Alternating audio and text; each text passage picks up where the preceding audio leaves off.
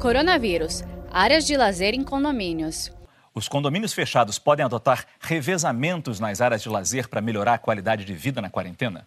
Melhor não. Por quê? Porque não é só transmissão direta pessoa a pessoa. Há uma possibilidade de contaminação do ambiente também. Barras de ferro, os tecidos que, que existem. O elevador, nessa... vai pegar o elevador, claro. vai encostar. Então, melhor não.